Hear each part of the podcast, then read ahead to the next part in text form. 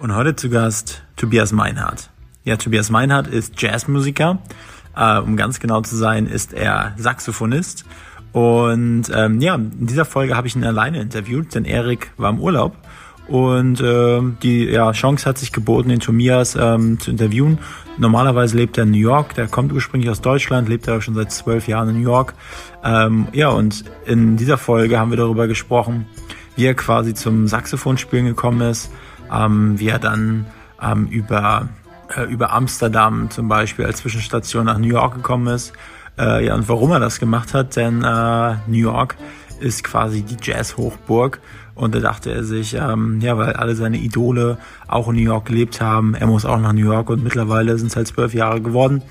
Ähm, ja, und er erzählt von seiner Journey, ähm, was ihn jetzt gerade so beschäftigt und umtreibt. Und ja, war auf jeden Fall cool, ihn zu interviewen. Leider ohne Erik. Ja, mir hat die ganze Zeit immer so eine Träne im Auge gehangen. Aber ja, ich hoffe, ihr werdet es verkraften, die Engelsstimme von Erik in dieser Folge nicht zu hören. Also viel Spaß mit der Folge.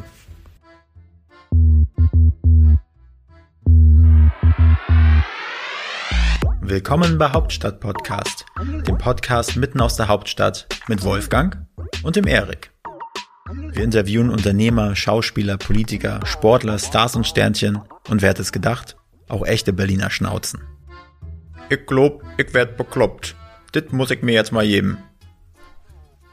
Wenn ihr keine Folge von Hauptstadt Podcast verpassen wollt, dann abonniert uns doch einfach auf allen Kanälen und vergesst nicht euren Freunden und eurer Familie davon zu erzählen. Moin und herzlich willkommen beim Hauptstadt-Podcast mit und von Wolfgang und normalerweise auch dem Erik. Aber der Erik, der hat sich die äh, in den letzten beiden Wochen gedacht, nee, der legt sich mal auf die faule Haut. Der ist jetzt im Urlaub, lässt sich schön die Sonne auf dem Bauch strahlen. In Good Old MacPom am Neustädter See ist er mit seiner Familie.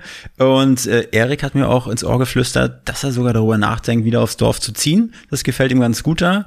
Also Hauptstadt-Podcast, äh, Community da draußen, macht euch schon mal bereit auf entweder eine One-Man-Show oder auf äh, einen Ersatz für Erik. Erik, das sollte Ansporn für dich sein, doch hier zu bleiben. Aber gut, das nur mal ein kleiner Exkurs. Heute zu Gast. Äh, für alle, die, die jetzt nur die Tonspur hören, jetzt nicht, dort sitzt Tobias Meinhardt. Und Tobias Meinhardt ist Saxophonist, gebürtig deutsch, ausgewandert nach New York City.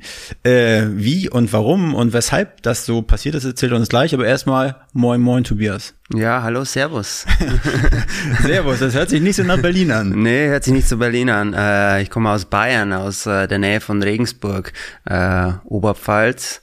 Und ja, verbringe aber auch viel Zeit in Berlin immer, haben wir ja schon gesprochen. Eigentlich so gerne immer im Sommer die Auszeit vom hektischen New York. Ähm, gerne immer so zwei Monate eigentlich oder zumindest sechs Wochen, die ich gerne in Berlin im Sommer verbringe. Ja, das ist gut. Ja. Da freuen sich die Berliner. Mehr Leute. Ja, und ich freue mich auch, auf jeden Fall, ja. Aber es ist ja noch so ein kleiner Fun-Fact. Ich meine, äh, der Tobias kommt aus, aus Regensburg, gebürtig, äh, aber hat eine Band, Nee, die Band. Wie ist das? Der eine Song heißt Berlin People oder ist das die Band, die so heißt? Beides. Also Beides. Du sagst nichts falsch. Okay, also nämlich ein Großteil der Band, aber dazu wird er gleich noch was erzählen. Äh, die wohnen in Berlin und du wohnst halt in New York. Auch ein genau. cooler Mix auf jeden Oder Fall. ich pendel zwischen Berlin und New York, so kann man es vielleicht auch sehen. Also im Geiste bin ich schon auch immer in Berlin und wir spielen auch oft. Das heißt, ich komme auch zu Touren oder sowas hierher und die anderen Jungs wohnen eben alle in Berlin. So, äh, du musst dich auch dieser Frage stellen, die sich jeder von unseren Gästen stellen muss. Und zwar, Tobias, was gefällt dir an Berlin und was geht dir so richtig auf den Sack? Boah, also die, das, der erste Teil der Frage ist eigentlich leicht zu beantworten. Ich finde es einfach äh, gerade den Mix von einfach Großstadt-Flair und gleichzeitig noch der Entspanntheit und Relaxedheit. Ähm, jeder kann sein Ding machen, ähnlich wie New York, aber ich sehe es einfach wie New York, aber um einiges relaxter. Also ähm, Leute sind nett, man trifft alle verschiedenen Charaktere und man kann einfach machen, worauf man Lust hat, ohne jetzt komisch angeschaut zu werden. Ähm, auf den Sack gehen, mm, das ist äh, ähm, wirklich schwierig im Moment. Ich glaube, ich habe dafür noch nicht lange genug hier gelebt, dass ich da was ähm, Im Moment finde ich es immer noch so, dass ich mir immer mit dem Gedanken spiele, hierher zu ziehen und, mhm. Äh, und da fantasiere, ja, es wäre doch so toll, einfach wirklich äh, immer hier zu wohnen. Also im Moment fällt es mir wirklich schwer und es wird eigentlich immer stärker. Je, je mehr Zeit ich hier verbringe, denke ich mir, ach, äh, muss ich mir das New York wirklich noch antun. Ja, wahrscheinlich sind auch die Lebenserhaltungskosten. Also ich glaube, Leben in New York, ich kenne das äh, von meiner von meiner Ex-Freundin, die ist äh, gebürtige Amerikanerin mhm. und die hat auch zwei Jahre in New York gelebt und die hat mir erzählt, die hatte, keine Ahnung, so ein 10 Quadratmeter Harry Potter Kabine äh, oder Kammer genau. ohne Fenster äh, unter einer Treppe gefühlt für 1200 Dollar oder sowas. Ja. Äh, das, wo waren wir? Williamsburg. Burg, ja, Williamsburg ist natürlich, die Preise sind schon auch ordentlich, aber auch so normal Brooklyn, wo ich jetzt wohne, äh, es ist einfach gang und gäbe, auch Architekten oder so, die einfach immer noch in WGs wohnen oder so, weil es einfach so, oder Anwälte oder ich kenne ja. auch Leute, die an der Börse arbeiten und wirklich dann teilweise gut äh, Kohle machen, aber äh, es kann dann mal wieder nicht so laufen und dann mit drei anderen zusammen wohnen. Äh, auch ich habe mit Musikerkollegen und meiner Frau noch zusammen gewohnt. Jetzt durch die Pandemie sind wir jetzt erst vor äh, einem Jahr dann äh, in unsere eigene Wohnung gezogen, aber das ist schon mhm. wirklich ein äh, da, da könnte ich mehr Sachen aufzählen, die mir auf den Sack gehen. auf jeden aber, Fall. Aber erstmal, wie kann ich denn das sehen? Also bist du äh, sozusagen äh, Vollzeit-Musiker? Also du davon davon lebst du quasi. Genau. Von der Musik. Also ähm, da, das ist auch ein Grund, warum dass ich in New York bin, weil dort das wirklich geht. Jetzt mhm. zum Beispiel in Bayern irgendwo auf dem Land, da geht es natürlich nicht, aber. Oder du musst den Musikstil ein bisschen ändern. ja, genau. auf der also, Zither spielen. Ja, genau, auf der Zither, ja.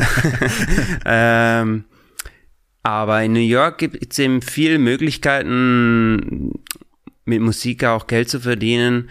Sei es äh, also entschuldige bitte, dass ich das so äh, frage, aber für mich ist das einfach so diese Welt komplett fern. Also ne, so egal ob es ein Künstler ist oder Musiker, es gibt ja wahrscheinlich entweder Raketenerfolg äh, und man tourt durch die ganze Welt ja. oder es gibt sozusagen, es gibt das ganz untere, es gibt Mittel, es gibt ja. keine Ahnung.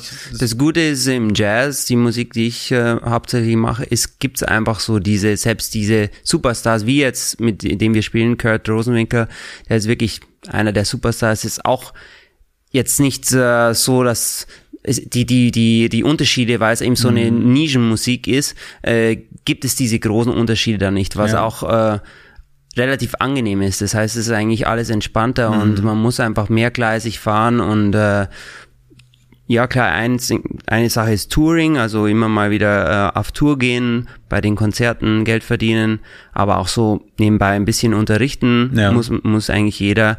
Ähm, Ein dann, Musikunterricht geben, okay. Genau, äh, ab, ab und zu mhm. ähm, und dann auch zum Beispiel GEMA-Einnahmen oder ASCAP, mhm. wenn die Tunes gespielt werden im Radio, ja. das ist ein Standbein. Äh, manche schreiben für irgendwelche Serien, so Musik, also ein Kollege von mir zum Beispiel für Marienhof oder so mhm. äh, noch geschrieben. Also es ist ganz, ganz verschieden, äh, wie man da eben dann äh, sich aufstellt. Aber das Hauptding ist eigentlich Konzerte spielen. Aber erzähl doch erstmal, wie du quasi dazu gekommen bist. Also du bist als kleiner Bub in Regensburg aufgewachsen. Ja. Und dann hat man jetzt erst eine Blockflöte zum Geburtstag geschenkt und dann Ganz hast du genau. das Ding in, in, in, eine, in eine Ecke geschmissen und gedacht, nee, ich, Saxophon sieht cooler aus. ja, fast ganz genau so war's. ähm, ja, ähm, meine Eltern sind beide eigentlich keine Musiker, es ist mehr aus dem medizinischen Bereich, das war auch so vorgezeichnet. Ich hatte auch schon Medizinstudienplatz, also das war wirklich so, die, die, die Entscheidung ist eigentlich relativ spät gefallen äh, für Musik, aber mein Großvater äh, war Kontra Kontrabassist ähm, und ähm, in Bayern gab es eben nach dem Krieg, das war ja besetzt von den Amerikanern und die hatten überall Jazzclubs in mhm. ganz Bayern, die gibt's auch teilweise noch. Und da hatte mein äh, Opa eben das Glück, da als Musiker dann quasi, das war so ein Ausweg aus dieser Nachkriegszeit, die haben gesagt, oh, you play music? Okay, we need you, come. Und hat dann mit den Supercats dann gespielt und Jazz gelernt. Und durch ihn bin ich so, der hat dann immer noch gespielt, äh, der hat mich überall mitgenommen und da hat mich das schon damals fasziniert als, als Bub jetzt. Ähm, und so bin ich so ein bisschen zum Jazz dann gekommen. Das ist eine coole Story. Also finde ich schon, dass der Opa quasi einen da so mitgeschliffen hat. Ja, aber es war nie so, okay, äh, du musst jetzt äh, Musiker werden. Eher ja. so meine Eltern waren so ein bisschen, ja, das macht es doch lieber als Hobby und das war auch immer lang so mein Plan, das als Hobby zu machen, aber Du kennst es ja, je mehr man dann sich da rein, denkt man, okay, ah, ich studiere jetzt mal ein Jahr und dann kann ich's ja. Mhm. Und nach einem Jahr merkt man, oh, kann ich's immer. Und jetzt nach all den Jahren bin ich immer noch am Üben. Es, es ist einfach, je mehr man sich in eine Materie dann irgendwie äh, reinarbeitet, desto mehr sieht man, wie viel es da noch zu lernen wie, gibt. wie war das so für deine Eltern? Also war, war dein Opa eher so äh, der, der Exot quasi von der Familie, weil er Musiker war? Oder war das so, nee, das ist das Opa, aber der spielt halt ein Instrument? Also ich stelle mir jetzt so vor, so, so, so ein Hippie-Opa, der dann sozusagen, komm mal her, mein, mein, mein Enkel und nimmt dich dann mit. Ja, ähm, ich würde ich, ich würde den Exot, er war eigentlich relativ äh, ruhig und hat es äh, sehr entspannt alles äh, gesehen. Ich glaube, in, in der Generation, die waren alle froh, dass sie einfach den Krieg irgendwie Ja. überlebt haben. Da hat man gemerkt, da ist jedes, was einen so irgendwie aufregt, der, es war immer total entspannt. Also Okay. den hat nichts aus der Ruhe gebracht und dann, ähm, der war froh, das spielen zu können Mhm. und hat auch noch nebenbei äh, einen Job als Ingenieur dann gemacht, weil nach dem Krieg konnte man davon dann auch nicht leben.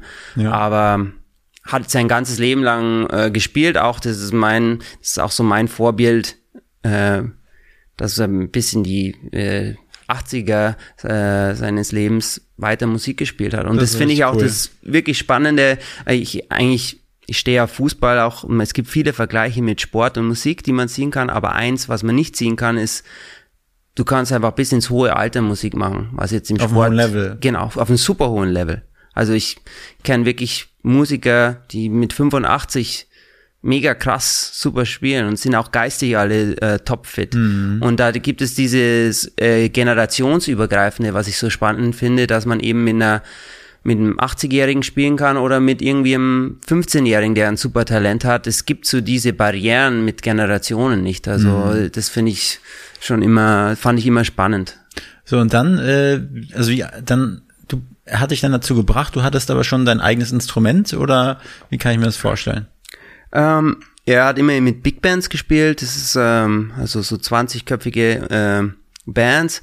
Und da sitzt in der ersten Reihe sitzen einfach die Saxophone. Äh, und wenn dann einer aufsteht für ein Solo, das hat alles so geblinkt und äh, mich hat einfach das optisch schon mal äh, angezogen und ich dachte, wow, also der, der darf jetzt da aufstehen und ein Solo spielen und ist alles so schön Gold. Und ich so, ja, also ich möchte auch so ein, so ein Teil.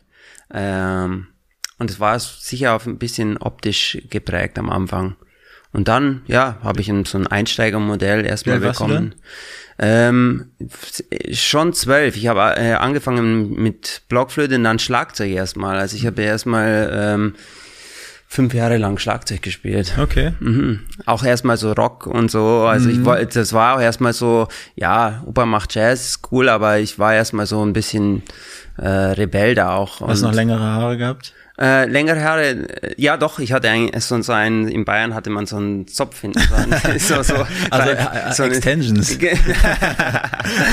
Nee, so einen, einen langen drunter, ja, das war damals irgendwie hip in den 80s. Der hat sich da manchmal im Schlagzeug äh, ver genau. okay, genau. Und, und dann bist du äh, zum Saxophonspielen gekommen. Äh, Und wer hat dir das Saxophonspielen beigebracht? Konnte das dein Opa oder? Nee, der konnte das nicht. ähm, Der konnte zwar einige an, andere Instrumente, aber Saxophon nicht.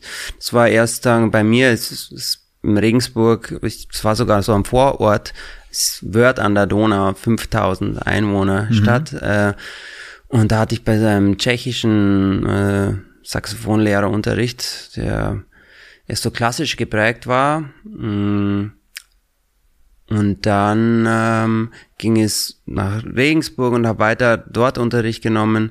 Und dann habe ich gedacht, okay, ich bewerbe mich für Studium, äh, Aufnahmeprüfungen. Das war so mal die erste Hürde. Dachte, wenn ich das schaffe, dann mache ich weiter. Wenn nicht, dann Also Musikschule. äh, oder? Musik, äh, Musikschule, aber das war dann schon so mit 18 Okay. nach dem Abi. Ähm, muss man sich ja bewerben für Studienplätze. Das ist auch gar nicht so easy. Da habe ich schon gedacht, okay, das wird wahrscheinlich eh nix und habe mich da an verschiedenen Unis beworben und bin dann nach Basel äh, in, in die Schweiz zum Studieren, von dort aus nach Amsterdam zum Studieren und dann nach New York. So, Okay, und dann hast du in Basel und Amsterdam hast du also an so einer Kunstschule, also wo man Genau, Hochschule für Musik, Musikhochschule. und hast du deinen Bachelor und Master gemacht. Genau. Okay, und da kriegst du nochmal Skills an die Hand, also wie man nochmal eine Ecke besser, professioneller spielt oder was lernt man? Ja, ne, also dort, dort ist einfach, ähm, äh, ja, man kriegt Harmonielehre, es, es geht alles in die Tiefe, wie Kompo Komposition, äh, Rhythmus und auch natürlich äh, Saxophon, technisch, äh, improvisieren.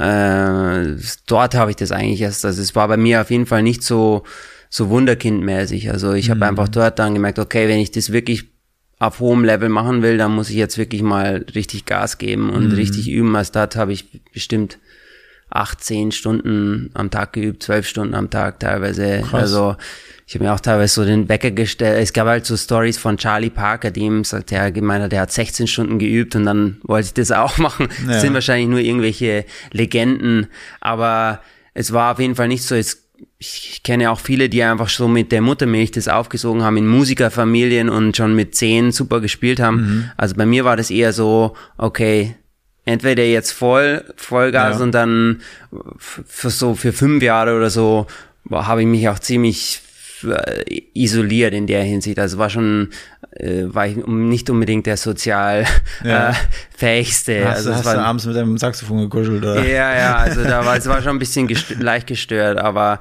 ich glaube, das hat es auch gebraucht, weil ich war immer so entweder ganz oder gar nicht. Ja. Also ich wollte nicht so ähm, das irgendwie so halb machen. Und ich dachte auch, okay, wenn wenn ich es schon jetzt so mache und mich gegen die Medizin entscheide und und wirklich so erstmal das vielleicht schwarze Schaf bin, äh, dann möchte ich es auch beweisen und äh, wirklich Und dann schwarze wirklich Klamotten tragen. genau. nee, aber du einfach richtig durchziehen dann. Ja. Ja. Wie alt bist du eigentlich? Das habe ich noch gar nicht gefragt. 37. 37. Du wirkst auf jeden Fall viel jünger. Umso besser. Ja, richtig. okay, dann hast du in, ähm, in Amsterdam hast du deinen Master gemacht. Hast du dann sozusagen während des Studiums bist du dann auch schon immer in Bars aufgetreten und so? Ja, schon viel, ja, ja. Das, das war auch cool, äh, dass es da überall Möglichkeiten gab. Also ich habe da sicher äh, zweimal pro Woche irgendwo gespielt. Und wie kann ich mir das vorstellen? Du kommst nach Basel, machst da deinen Bachelor, ähm, die erste Zeit haust dir vielleicht ordentlich einen hinter die Binde mit deinen Kommilitonen und dann, und dann sagt man dann vom ganzen Trinken wird das Geld knapp, man sagt man, okay, wie, wie kriegen wir es hin? Wir müssen spielen. Und, und dann gehst du mal zur Bar und fragst, oder gibt es da eine Community, wo du, oder wie so eine Art ja, Gruppe, Facebook-Gruppe, wo du reingehen kannst äh, und dann, äh, oder wo- worüber du gebucht werden kannst. Wie, wie funktioniert da das in Kontakt Ja, kommen? mit ja, und das ist Bars? alles einfach, äh, wie überall, einfach Connections. Also so, äh, dass man da irgendwo hinschreibt oder so. Und damals, auch so vor 15 Jahren oder so, gab es auch jetzt noch nicht so mi- viel mit Social Media. Ähm, ist, Im Jazz ist es eigentlich so, dass es überall in jeder Stadt diverse Jam-Sessions gibt. Das äh, kann ich auch immer empfehlen, da mal hinzugehen.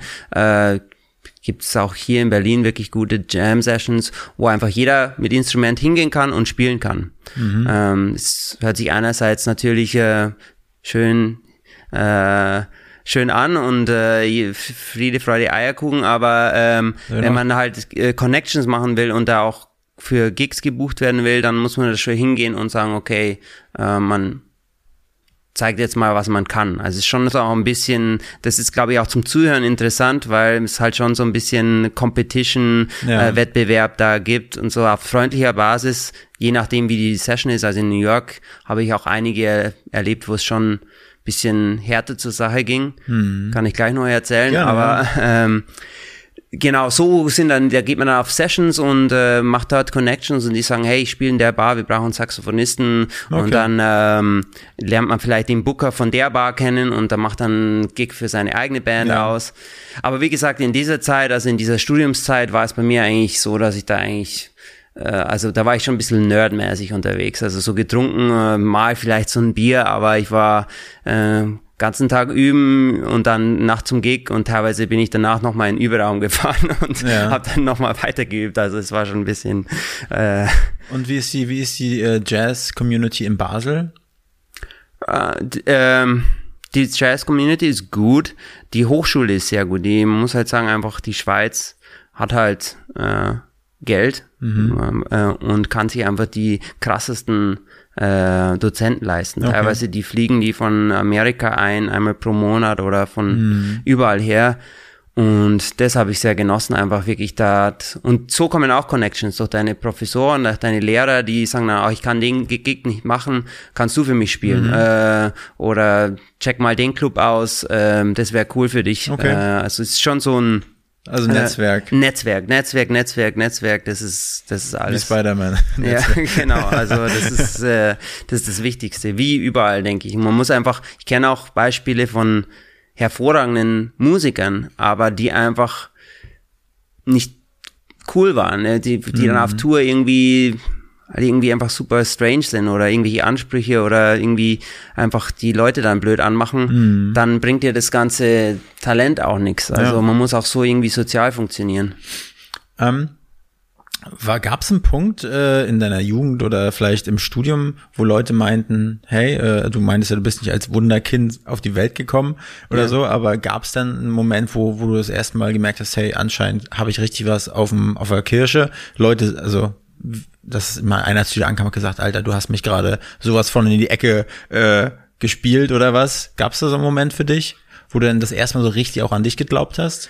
Ja, doch, das gab es. gab, es gibt verschiedene Wettbewerbe und da ich habe da teilgenommen, also Jugendjazz zum Beispiel. Es mhm. ist ja Jugend musiziert, das gibt's für Jazz auch und ähm, dort habe ich dann äh, den ersten Preis gewonnen und ich habe einfach gedacht, ja, was ist jetzt los? Und äh, mhm so ging es dann eigentlich weiter. Also durch diese Wettbewerbe, dann bin ich mit meiner Band, das war glaube ich 2009, ähm, das hieß so Next Generation Competition irgendwie, äh, Wettbewerb und da war ein Pla eine Plattenfirma da von dem größten deutschen Jazzmagazin, Jazz Thing und die haben dann mir einen Plattenvertrag angeboten nach dem. Und dann war ich so, okay, das ist cool. Und sie haben dann Festivals gebucht.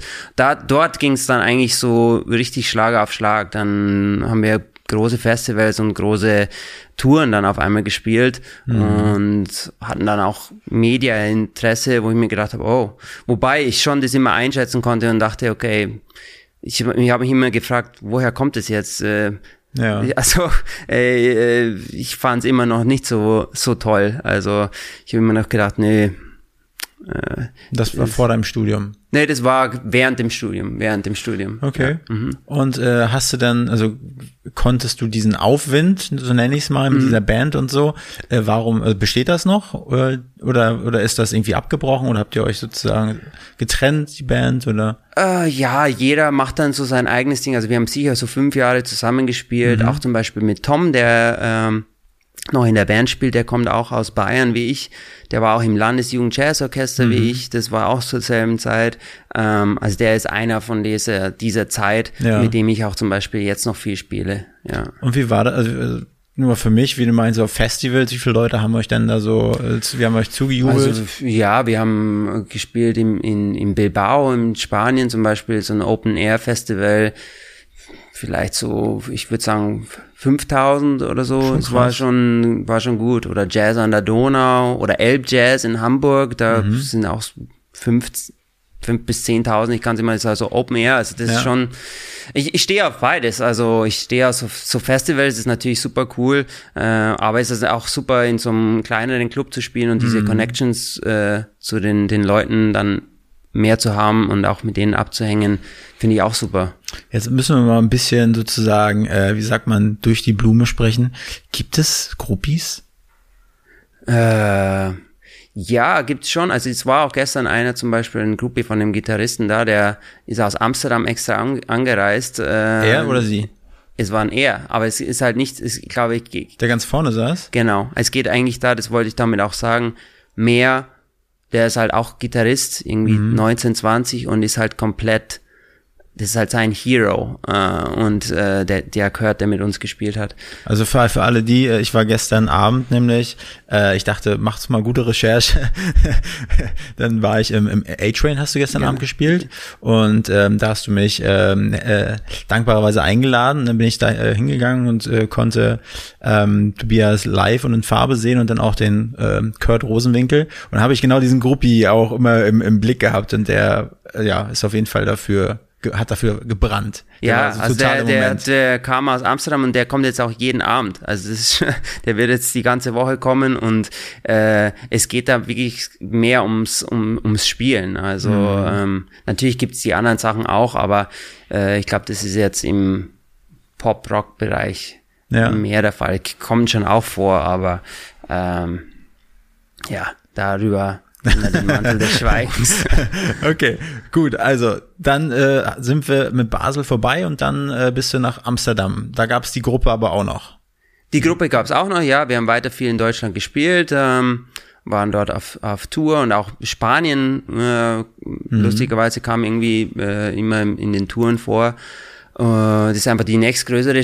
Das war so, das ist auch so ein Hub, so ein Mittelpunkt in Europa. Man kann es vergleichen mit, wer das kennt, in Boston gibt es zum Beispiel das Berkeley College of Music und ich sehe Amsterdam, so die Hochschule da, es war halt alles auf Englisch, das heißt, mhm. von überall aus Europa waren die Leute dort ja. und ich wollte immer eigentlich mich so mit dem Besten messen und mhm. irgendwie äh, lieber ein kleiner, wie ich sage, ein kleiner Fisch im großen Teich als andersrum. Äh, mhm. Und wirklich so dieses Konkurrenzding, dass man sagt, man kann sich wirklich mit den Besten messen, das, ja. das, das hat mich immer äh, angetörnt.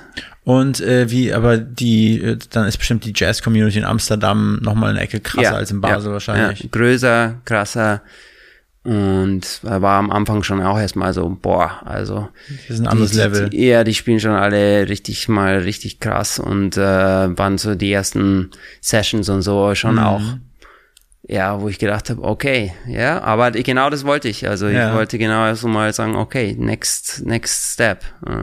So, und dann hast du deinen Master in der Tasche gehabt und dann war sofort der Schritt nach New York gleich danach, oder? Ja, es gab schon immer so ein halbes Jahr mal dazwischen irgendwie, da hatte ich auch eine Freundin und dann, aber mein Traum war immer nach New York eigentlich, weil ich gemerkt habe, meine ganzen, meine ganzen Heroes, auch Kurt war damals ja. noch in New York oder auch die, meine Saxophon-Vorbilder, äh, auch wenn die auf Tour waren, die haben immer in New York gewohnt. Und ja. dann dachte ich auch, okay, also wenn ich die Musik, die aus Amerika kommt, wirklich spielen will und da zu den Besten gehören will, ähm, das war immer mein Anspruch, dann äh, muss ich dort zumindest mal ein, zwei Jahre gewohnt haben. Das war damals meine Denke. Ich mache dort nochmal einen Master, ich mhm. habe ein Stipendium bekommen, ist ja auch nicht so leicht mit Visum äh, Studentenvisum, nochmal Master, um den ging es mir nicht so, aber einfach um dort sein zu können. Ja. Und dachte, okay, dann nach zwei Jahren, wie, wie schon immer, dann habe ich es gesehen und dann kann right. ich wieder zurück. so ist es dann nicht ganz gekommen, aber so. Wie lange lebst du jetzt schon? Ja, schon zwölf Jahre jetzt Krass. eigentlich. Ja, äh, äh. Krass. Dafür hast du aber also einen relativ deutschen Akzent, würde ich sagen. ja, macht gehört auch immer sich lustig drüber, ja. Äh, also ich, habe dich noch nicht wirklich Englisch sprechen gehört, aber ich meine jetzt auch, wenn du Deutsch sprichst, du hast noch nicht so diesen äh, diesen Kaugummi amerikanischen Slang. Nee, ja, aber es kommen manchmal fällt mir dann das deutsche Wort nicht ein, ja. also oder ich habe so Anglizismen äh, drin. Ich habe auch eine Zeit gehabt, wo ich wirklich gar nicht. Ich wollte einfach nicht als Deutscher erkannt werden, schon gar nicht als Bayer. Jetzt ändert sich das wieder. Also nichts gegen Bayern. Ich finde, ich bin jetzt stolzer Bayer. Äh, aber ich, ich wollte einfach so nichts damit zu tun haben in dieser Anfangszeit und wollte so mhm. mich so äh, gut ein anpassen, wie es geht, dass die sagen, okay, der, weil was soll, was denken die jetzt? Ja, da kommt jetzt ein Deutscher aus irgendeinem Dorf und der will uns jetzt zeigen, wie man Jazz spielt, wenn, wenn die es eigentlich quasi ich glaub, erfunden haben. Ich glaube, es bleibt aber vielleicht auch im, im, im Hinterkopf, ne? Da ist einer, Deutschen mögen sie sowieso, also habe ich das Gefühl gehabt. Genau, und so kam es dann auch, dass die wirklich, ich, ja, mein Accent und I don't wanna sound German und die, no, we love your accent, ja. uh, keep it. Uh, und es war dann mehr so, und die, das finde ich an, äh, an New York oder an Amerika äh, auch gut, dass die so, äh, wie, das, man sagt ja, äh, Italo-Amerikaner, äh, Deutsch-Amerikaner, die setzen immer so was davor und finden es eigentlich toll, wenn man erkennt, wo der herkommt. Mhm. Das dachte ich dann auch. Ich werde nie jetzt der Junge aus Harlem sein, ähm, der das mit der Muttermilch aufgesogen hat und Jazz sein ganzes Leben gehört hat. Ich habe das mit 15 vielleicht so angefangen.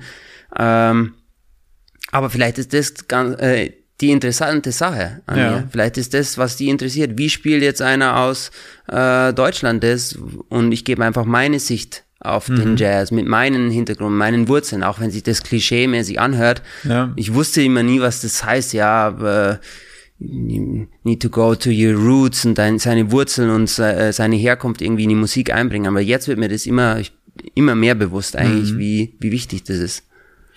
Und äh, also ich sag mal, für viele, die das jetzt hören, auch für mich, also ich sag mal, ich bin in Berlin so, ne? Viele, ja. Für viele mhm. aus meiner Heimatstadt ist das schon so, oh nee, diese Stadt ist mir viel zu groß und viel zu krass und viel zu schnell und ich möchte wieder sozusagen zurück aufs Dorf oder so.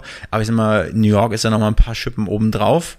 Äh, ich habe ja, durfte ja auch schon mal in New York für eine, für eine Woche, also bei, bei, bei Freunden damals äh, übernachten und konnte das so ein bisschen mitbekommen, wie, wie der Vibe dort ist, aber ist ja einfach groß, weit, weiträumig und ähm, ich habe auch so ein bisschen die Bar-Szene mitbekommen. Das ist schon eine andere Hausnummer, finde ich. Wie waren für dich so äh, dein, deine ersten, äh, ähm, ja, deine ersten Schritte in New York? Du bist, hast das Ticket irgendwann gebucht, bist dann rüber, hast, musstest dir eine Wohnung organisieren, du hast erstmal im Studentenwohnheim gewohnt. Ja, das, die, die ersten Tage waren schon äh, ziemlich krass. Auch, auch damals war es noch so, meine Eltern haben gesagt, okay, du, du willst es machen, aber dann musst du dir das, die haben mich schon unterstützt, jetzt sagen wir mal finanziell oder so, aber die haben gemeint, okay, du musst dir das alles selber organisieren und you're on your own. Also du, du bist auf dich gestellt. Und ich war da am Anfang in irgendeinem Keller von einem Musiker, der mir jemanden empfohlen hat und ich habe den gar nicht getroffen, so die erste Woche und war, war nur hat in seinem Keller gewohnt, in seinem Jam-Keller. Das war schon irgendwie ziemlich, da habe ich gedacht, okay, will ich das jetzt, äh, da hab ich, bin ich schon ein bisschen ins Zweifeln gekommen, das war schon ein bisschen hart, aber äh, ja, dann Wohnung gefunden und alles. Ich kann mich erinnern, so beim ersten Flug, ich bin natürlich vorher auch ein paar Mal hin, hieß es, habe ich im Flugzeug gelesen, ja, äh, wenn man ankommt, soll man doch bitte nicht äh, sich als Tourist erkennen zu geben und die ganze Zeit nach oben starren und die äh, Wolkenkratzer anschauen. Ja. Und ich sage, wer ist denn, wer ist denn so doof? Also das, das, das macht doch keiner. Und natürlich, was passiert? Ich komme an und erstmal natürlich so die ersten äh, Tage nur nach Kopf nach oben und wow, es war einfach also es ist einfach visuell auch schon mal einfach ja. so krass, diese ganzen Wolkenkratzer da und das ganze Hektische. Es, es war schon erstmal so ein äh, krasses Erlebnis. Und dann kanntest du schon Leute in New York oder war das eher so, bist du da alleine hin? Ja, es war schon ziemlich äh, äh, auf mich selbst äh, gestellt. So Musiker kannte ich natürlich vom Hören, aber die waren jetzt auch schon länger dort oder haben jetzt auch nicht unbedingt gewartet auf mich ja. haben gesagt, ja, wir wollen jetzt, dass du kommst. Aber ich kann mir vorstellen, dadurch, dass du ja irgendwie nach Basel gegangen bist, nach äh, Amsterdam, wusstest du ja vielleicht auch schon, wie der Hase läuft. Du genau, meintest genau, genau. Jam Sessions, ja. Connections. Ja. Aber man fängt trotzdem, ist es trotzdem immer wieder eigentlich so ein bisschen von Null an. Ich weiß, wie es geht, aber ich weiß auch, okay, das heißt jetzt wieder die Sporen verdienen, wieder mhm. Jam Sessions bis in der Nacht um drei und wirklich und dann nochmal mit der anderen Kultur und ähm, da gab es schon Momente, habe ich ja vorhin schon erwähnt, wo ich äh, gemerkt habe, okay, die, es gibt da amerikanische Musiker auch verständlicherweise, die jetzt nicht jetzt wollen, dass ich komme und denen die Gigs wegnehme. Mhm. Das war dann schon, das haben die mir auch schon zu verstehen gegeben. Inwiefern, erzähl mal. Ähm, ja, einfach so, dass Wollten die die Fresse polieren? Oder? Ja, so ein bisschen so, you better play good oder so. Oder die, die wollen nicht, das geht halt so, also wenn du schon auf die Bühne hier willst, dann äh, äh, versaus nicht oder mhm. kennst du überhaupt den Tune? Und es gab halt schon Momente, wo die dann irgendwie beim Einzählen von irgendeinem Jazz-Standard dann im letzten Moment so Tricks machen und dann die Tonart ändern und sich mhm. gegenseitig zurufen und so 30 Sekunden oder 5 Sekunden, ah, nicht in C, aber in Fist in irgendeiner ganz komischen Tonart. Mhm. Und du stehst dann da und, und die wollen dich halt wirklich ins Messer laufen lassen. Also solche Momente gab es nicht überall, aber äh, das gab's. Und wenn man aber dann da, das muss man auch dazu sagen, wenn man da dann da das mitmacht und irgendwie überlebt, dann sagen sie, okay, yeah man, okay, okay, cool. Und äh, bist dann irgendwie so, so, so die Feuertaufe oder so. Und äh, was sind das? Also diese, ich meine, gestern das, das A-Train, das war, also ich fand ich, sah futuristisch aus, war, war so eine nette Bar äh, in Charlottenburg. Mhm. Ich kann mhm. mir vorstellen, irgendwie in Brooklyn oder sonst wo sind vielleicht noch ein bisschen abgerockter, abgeranzter, die, ja, die Jazzbars. Ja. Gibt's auf jeden Fall. Es gibt beides. Also es gibt natürlich die Bars, wo Miles Davis gespielt hat und wo Coltrane gespielt hat. Die, die gibt's und dann gibt's auch die etwas mehr, ja, äh, mit mehr äh, Charme, sage ich ja. jetzt mal, äh, gibt's auf jeden Fall, die ein bisschen abgerockter sind, aber die sind manchmal auch dann die coolsten Bars. Also das gibt's auf jeden Fall. Äh, wie gesagt, habe ich dir gestern kurz äh, für die Berliner, also es gibt auch eine A-Train, ist so der Vorzeigeclub natürlich in in Berlin, im Charlottenburg. Dann gibt's das Zigzag in Schöneberg, ist auch cool, sowas, so ein Mittelding. Da ist auch immer Jam Session, jeden Dienstag.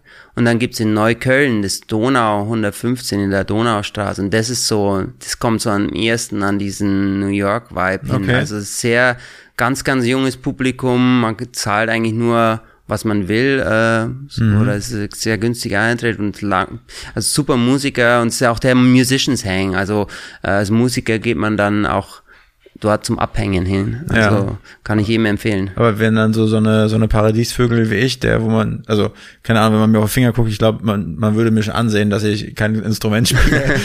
Wird man dann da komisch beäugt oder ist das? Nee, überhaupt cool? nicht. Also da gehen auch viele, viele einfach hin also zum, zum Bier trinken, zum ja. Abhängen und ist die Musik drin und man steht ein bisschen draußen. Also es ist ein bisschen ja. weniger for, formell. Ähm, aber es, es, es ist ein cooler Club. Und äh, jetzt bist du ja seit zwölf Jahren in, in, in New York.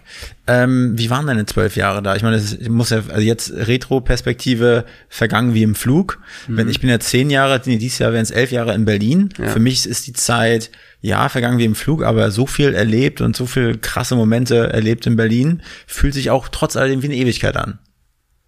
Also ein so, so, so ein Mittelding, ja. Einerseits schnell vergangen, andererseits wie eine Ewigkeit. Ich, ich kann das auch bestätigen. Also ähm, ich muss sagen, in New York, es dauert einfach wahnsinnig lang. Man muss wirklich Geduld mitbringen, bis man da äh, auch als New Yorker gesehen wird, weil so viel äh, Fluktuation da ist. Ähm, die Leute kommen fürs Studium, sind dann nach zwei Jahren wieder weg und das wissen auch die, die Leute dort leben. Das heißt, bis die dich mal wirklich ernst nehmen und sagen, okay, you're here und du, du gehörst jetzt hier da dazu. Mhm. Es dauert sicher würde ich sagen, vier, fünf Jahre. Also mhm. Also bis man wirklich dort mal angekommen ist. Und eigentlich heißt man ist New Yorker, wenn man zehn Jahre ist, so die, die Grenze. Dann, dann kann man sagen, äh, man ist jetzt ein wirklicher New Yorker. Also es dauert wirklich lang, bis man mal diese Connections macht, wo, wo es einfach läuft, wo man denkt, okay, das ist jetzt auch zu Hause, man ist hier nicht nur auf, auf, auf Zeit.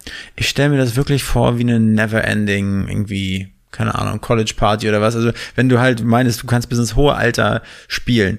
Ich glaube, da, da kannst du einfach dein Leben lang irgendwie immer durch Clubs, durch Bars, mit deinem, deinem Netzwerk, die laden dich dahin ein, dahin. Das ist doch ein, einfach nur ein, ein, nicht enden wollendes äh, ja, Party-Ding irgendwie. Stell ich mir das gerade in meinem ja gut, man muss natürlich auch noch irgendwie schauen, wie man dann die Wohnung in Brooklyn oder so bezahlt. Also immer das Party ja, und nicht, sowas. Nicht Party, aber ich meine, wenn du da auch immer spielst und irgendwie versuchst dann natürlich irgendwie auch Geld damit zu machen. Ja, es ist natürlich, deswegen habe ich mich dafür entschieden. Das, was, was du jetzt erwähnt hast, ist genau die, ist das, das Positive, das nicht äh, 9 to 5 äh, in irgendwie im Büro sitzen, das, das wollte ich dann doch nicht.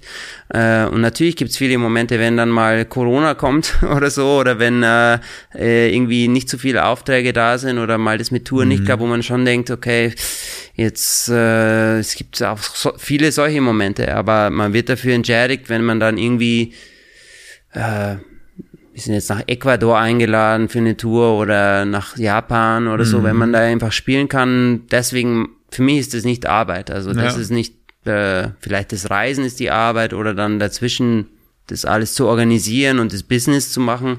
Aber das Spielen an sich ist nicht Arbeit.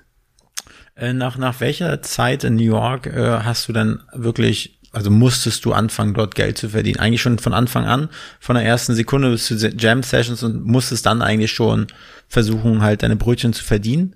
Ja, ich hatte das Glück eben wie, wie mit Stipendium, äh, also das Studium konnte ich machen und konnte mhm. in der Zeit diese Connections äh, beginnen, so dass ich jetzt nicht gleich von 0 auf 100, sondern konnte wirklich so diese zwei Jahre nutzen, ja. diese Connections aufzubauen, äh, auch mit Unterricht und äh, habe da auch erstmal in der Musikschule unterrichtet mhm. und, und da gibt's natürlich auch, also ich habe mal irgendwo gelesen, es gibt 30.000 Saxophonisten in New York, auch sind natürlich auch mhm. Hobby-Saxophonisten. Also da irgend so eine Stelle auch zu landen oder irgend ja. sowas ist schon mal äh, schwierig.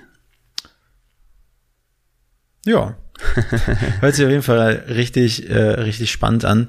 Ähm, ich meine, so, ein so ein Mix aus allem, so wie du meintest, Lehrer, äh, du gehst, gehst spielen. Du, ich habe das ja gestern Abend zum Beispiel mitbekommen, du äh, bezahlst dort Eintritt, kaufst dir ein Ticket, wo manche sagen, äh, kommt schon fast sozusagen preislich von dem eines Konzerts ran. Also es war ja ein Konzert in dem Sinne, aber wenn du jetzt in die O2 Arena gehst oder was, hörst dir irgendwen an, was bezahlst du da? 75, 75 Euro? 80 Euro mhm, mal 35 ja, ja. Mhm. und ich sag mal, ähm, ist das in New York, ist, also müssen die Leute dort auch dafür zahlen oder werdet ihr von der von der Bar bezahlt?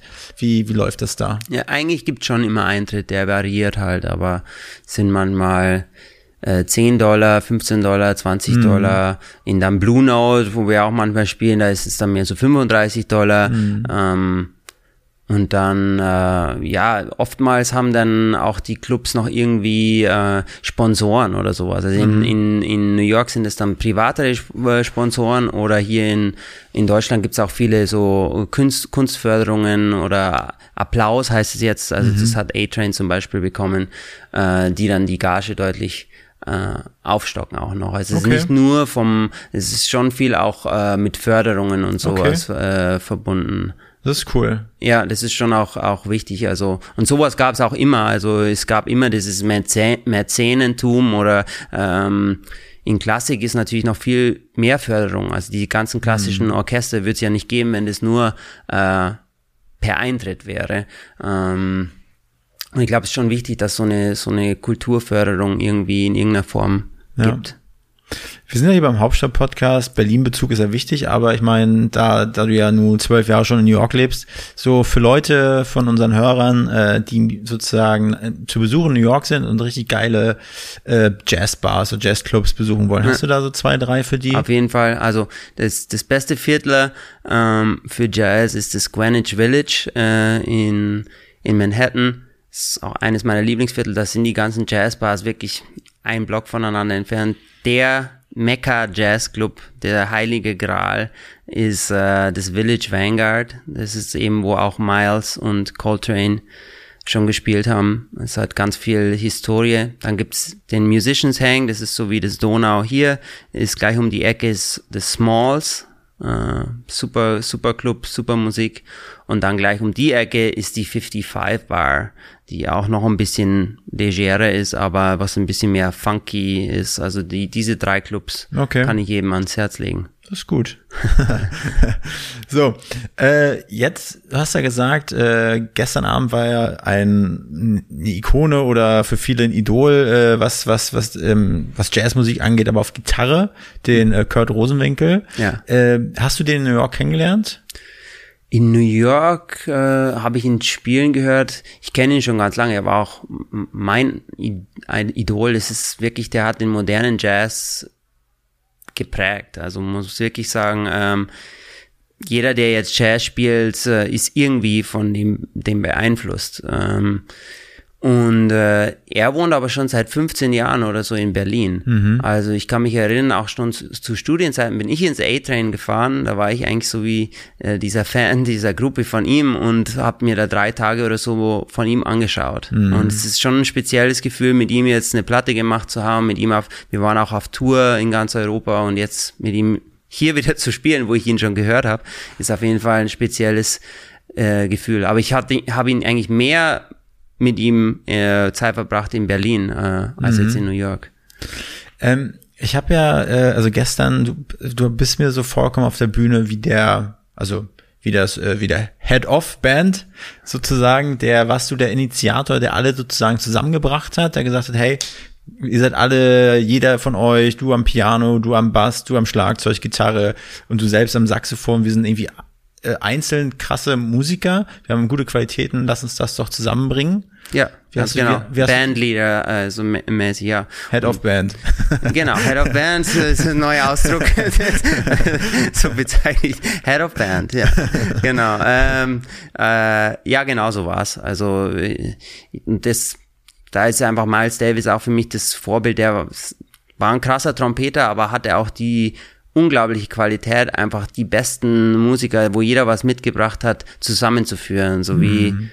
ja, einfach ein guter Trainer oder so, der einfach genau die Qualitäten kennt. Man, manchmal kann man die besten Musiker haben, aber es funktioniert nicht zusammen. Mhm. Also das ist auch ähm, gar nicht so einfach. Und ja, ich, ich kannte jeden so ein bisschen von unterschiedlichen Bands und ähm, ich wollte immer mit Kurt spielen. Da war ja. es auch mehr so, okay, Kurt war eben Professor hier an der Hochschule für äh, Musik, ist mhm. sie jetzt nicht mehr.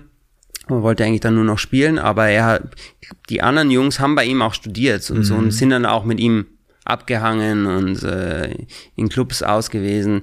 Und so kam der Kontakt zustande und dann hat er gemeint, ja, schick mal die Tunes. Äh, und ja, dann hat es ihm gefallen und so kam das dann zustande. Und ist es dann jetzt so, dass äh, jeder von euch trotzdem sein eigenes Ding macht und äh, sozusagen ihr ab und zu mal äh, sozusagen zusammenkommt und spielt? Oder ist jetzt schon irgendwie ein Fokus, hey, wir wollen zukünftig irgendwie so richtig als Band wahrgenommen werden, nur noch in dieser Konstellation spielen? Also für mich ist es schon e-, e-, eines meiner zwei ha Hauptbands. Also ja. es gibt jetzt den Fokus und mit dem haben wir auch schon ähm, viel aufgenommen. Jetzt auch diese Woche wird eine Live-Platte werden und wenn jetzt dann wieder alles offen hat, gehen wir auch mit der Band regelmäßig auf Tour. Und dann habe ich noch eine Band in New York äh, mhm. und das sind so meine zwei Hauptbands. Okay. Und auch für die Jungs äh, ist es äh, eine wichtige Band, die auch alle Stücke schreiben dafür und mhm. sich da immer Zeit reservieren. Und Kurt hat natürlich auch seine eigenen äh, Bands noch. Ja. Ja, aber genau, das, das also als Zuschauer habe ich mich gefragt gestern so, ja, wie ist das, ne? Also, weil ich weiß, du lebst in New York, die leben in Berlin, so wie ist das denn? Aber jetzt habe ich ein, ein gutes Bild, das also ist schon wichtig für für jeden, dieses, also dieses Projekt sozusagen, dass sie da auch wirklich Herzblut rein reinstecken. Genau, ja. Also gestern, das war einfach ein krasses Spektakel so. So, ich fand das auch geil, dass jeder da so seine seine Zeit hatte, um quasi äh, seine Qualitäten unter Beweis zu stellen. Hat der, äh, der Schlagzeuger hat mal sein Solo gehabt, der Pianist hat sein Solo gehabt, Bassist ist auch ein, zwei Mal drangekommen, der hatte nicht so nicht so häufig seine Solos, habe ich das Gefühl gehabt. Ja, der hatte, äh, der hast du gut erkannt, der hatte, wir haben letzte Woche schon gespielt, eine Woche in Basel mhm. und da hat er sich so am Finger verletzt, dass sowas habe ich noch nie gesehen, war Blut überall auf der ganzen Bühne. Also das war ein bisschen Oha. krass. Deswegen haben wir ihn ein bisschen okay. geschont, ja. Ja, aber auf jeden Fall richtig, richtig krass. Und dein, dein, und jetzt sozusagen wieder äh, Berlin-Bezug. Äh, du überlegst jetzt aktiv wieder zurückzukommen oder nicht wieder. Ich kann es mir auf jeden Fall vorstellen. Also es hat ja schon auch alles einen Grund, dass die Band jetzt Berlin People heißt, ja. äh, dass ich ein Stück geschrieben habe, das Berlin People heißt. Also ähm, ich, ich muss sagen, ich bin äh, schon ein bisschen in Berlin äh, verliebt, muss ich sagen. Also ja. es ist einfach, ja, Lebensqu die Lebensqualität, muss ich einfach sagen. Mhm. Und äh, ich habe jetzt wirklich so alles gemacht in New York, was man so machen kann irgendwie. Und ich denke, man muss, ich komme so langsam in das Alter, wo ich denke, okay, ich muss mich jetzt nicht mehr beweisen oder ermessen. Ja. Ich kann jetzt einfach wirklich entspannt mein Ding machen mhm. und weiß, ich muss jetzt nichts mehr unbedingt beweisen. Natürlich gibt's immer noch ein paar Sachen, wo ich mir sage, okay, das würde ich gerne auch mitnehmen, aber warum soll das auch nicht von Berlin ausgehen? Hast du dann auch äh, in diesen, diesen äh, Bars, Clubs gespielt in New York, die sozusagen, wo deine Idole? Ja, ja, also das äh, re regelmäßig, das war so Checks, wo man ja. dann mal spielt und also das da mittlerweile spiele ich da äh, ganz regelmäßig, jetzt wegen Corona halt war da auch viel zu. Aber es gibt schon noch ein paar Sachen, wo man sagt, okay, das, das könnte noch passieren. Zum Beispiel? Die letzte Platte war jetzt in der ersten Runde von den Grammys. Ähm, so ein Jazz-Grammy. Why not? Also, die waren in der letzten Runde von In der, der Runde. Das sind so verschiedene Runden, ja. wo man da nominiert wird. Äh, und das war schon mal so, wo das Label angerufen hat, hey, ihr seid in der, der Runde von den Grammys. Für also wo euer Name auch ja, wo es halt, äh, wo dies gewählt worden ist und wo es für bestes Jazz-Album, bestes äh, nominated for Best Jazz-Album, also okay, das krass. Äh, und, und äh, nominated for Best Jazz Solo.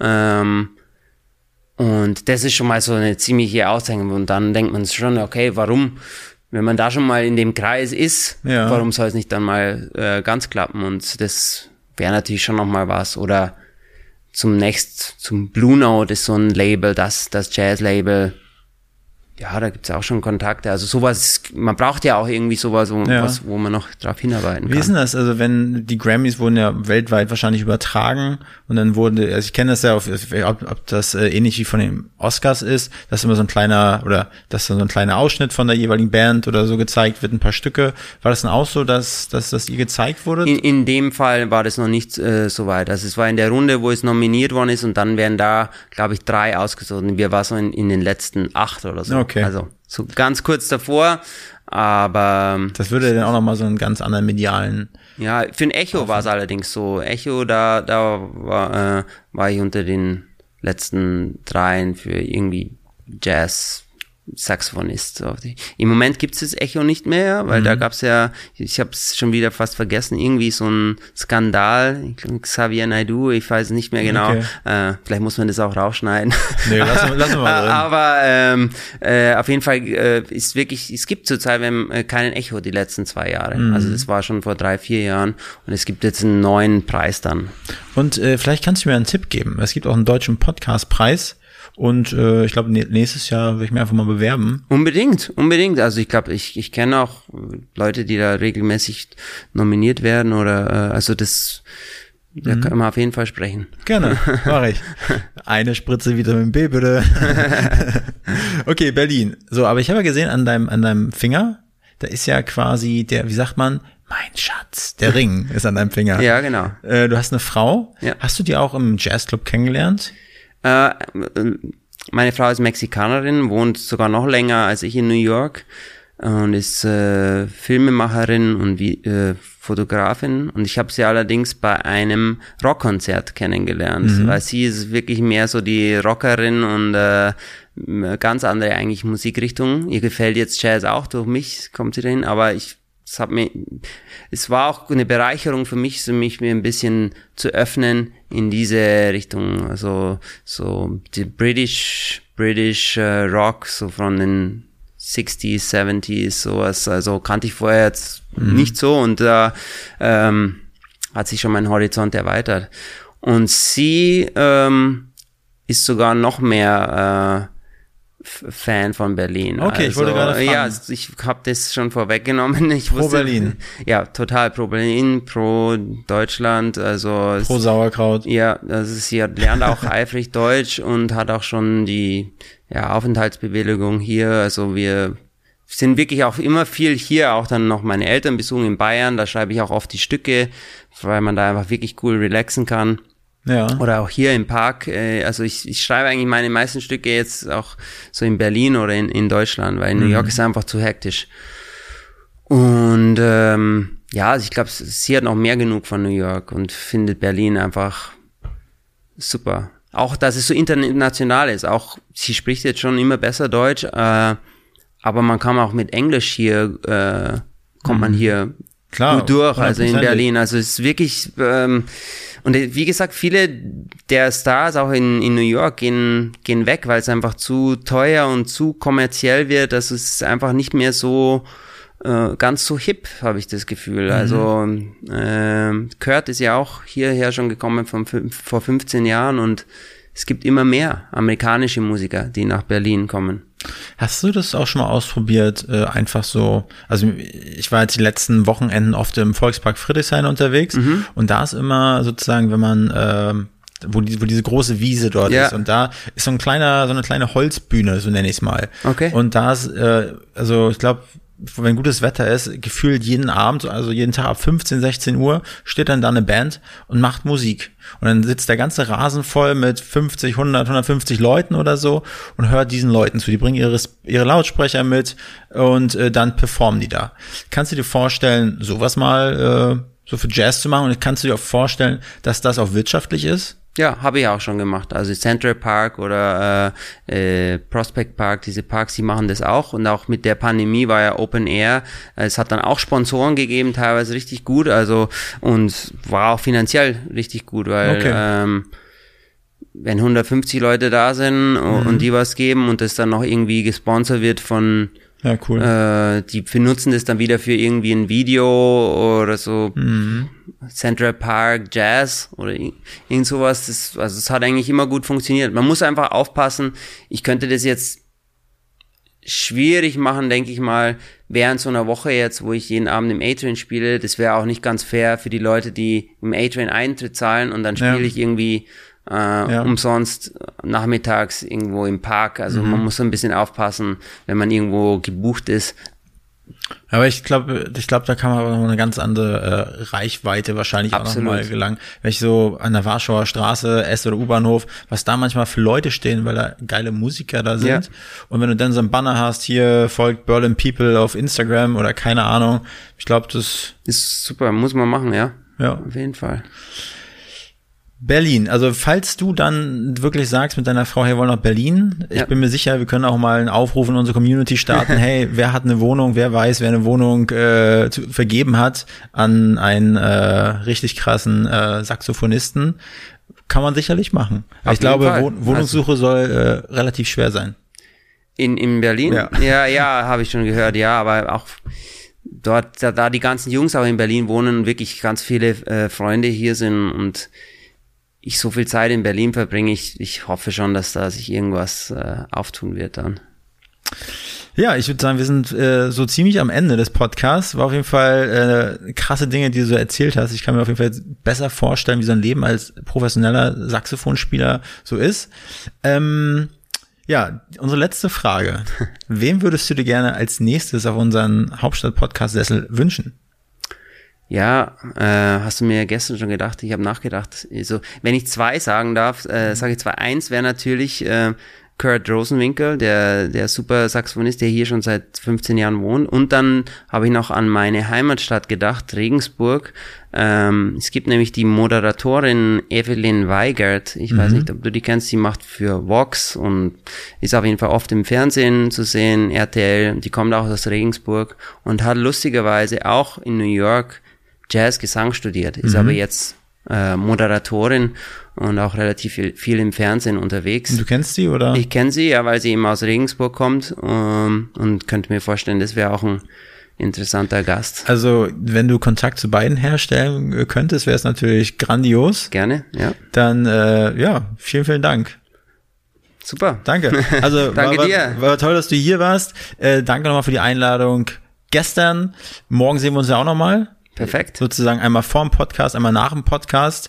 Äh, da kann ich das nochmal viel kritischer äh, beäugeln. Unbedingt. Und äh, ich freue mich auf jeden Fall auf morgen und vielen, vielen Dank, dass du hier warst. Sehr gerne. Danke für die Einladung. Sehr gerne. Also, macht's gut, ihr da draußen. Und Erik, eigentlich hat's mir ganz gut ohne dich gefallen. Mach's gut. Tschüss. Ciao. Diese Folge wurde produziert von NextGen Media, deiner Full-Service-Marketing-Agentur aus Berlin.